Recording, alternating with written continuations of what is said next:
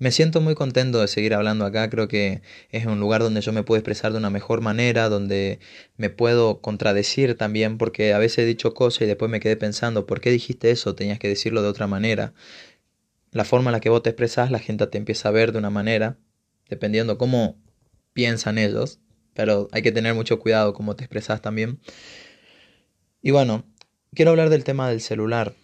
Creo que el celular es algo que sirve, sirve mucho y a la vez no. Como en las redes sociales, ¿no? Creo que sirve para que nos comuniquemos con personas que, que no podíamos ver hace mucho tiempo, pero también nos hace perder mucho tiempo. Y mm, a veces veo cómo usan nuestra psicología en contra, ¿no? Hay un documental en Netflix que le va a servir bastante, se llama El dilema de las redes sociales. Lo he visto hace mucho tiempo, pero ahora que tengo la capacidad de poder decirlo acá, eh, y expresarme de una manera correcta, me gustaría decirlo. Usan nuestra psicología en contra muchísimo y hacen que nosotros estemos pegaditos ahí, con tal de que nosotros pasemos más tiempo, más tiempo, más tiempo.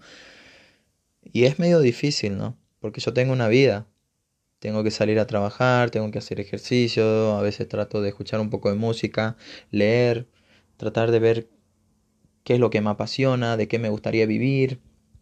Pero eso es algo que veo muchísimas personas que no se lo preguntan, ¿no? Y no creo que sea algo malo, pero sí creo que es algo que está haciendo que se quede muchas personas y no vivan la vida que merecen. Y da un poco de tristeza ver a una persona que está cinco horas en el sillón tirada con el celu y, y no lucha por su sueño. Normalmente después esas personas son las que a vos te critican, las que te dicen que, que no podés hacer eso. Es algo medio difícil. Yo entiendo que a veces también muchos de los accidentes que pasan se generan por el celular, ¿no? El otro día pasé muy cerquita de un choque. Creo que fue la vez en el año en la que más estuve cerca de un choque, ¿no? Y claramente que no iba con el celular, pero la persona que iba en el auto sí iba con el celular, iba muy rápido. Entonces yo realmente me enojé muchísimo, pero desde ahí dije, no, tengo que generar conciencia en este tema. Me imaginé que ya no estaba ahí, me imaginé que no entraba a mi casa realmente y entonces dije, no, vamos a hablar de estos temas.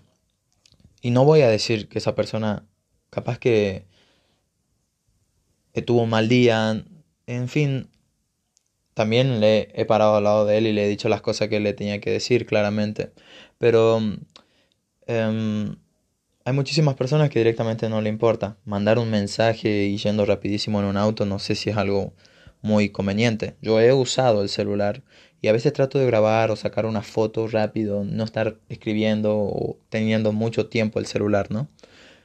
Pero bueno, el celular creo que sirve para muchísimas cosas, solamente hay que tener cuidado, usarlo y no dejar que nos use, porque a veces veo que nos usa que trata de que estemos ahí.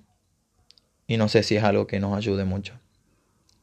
Y bueno, espero simplemente que genere un poco de, de, conciencia. A mí me ha ayudado bastante este último tiempo. Emma me ha dado ganas de dejarlo un poco más al celular, eh, tratar de, de estudiar un poquito más, de poder hacer más lo que me gusta, ver ojos a la, ver, a, ver a los ojos la persona, escucharlas, mirarlas. Ahí creo que se genera una comunicación asombrosa, ¿no? Y nos estamos perdiendo mucho de ella. Así que bueno, lo dejo por ahora y que tengan un buen sábado.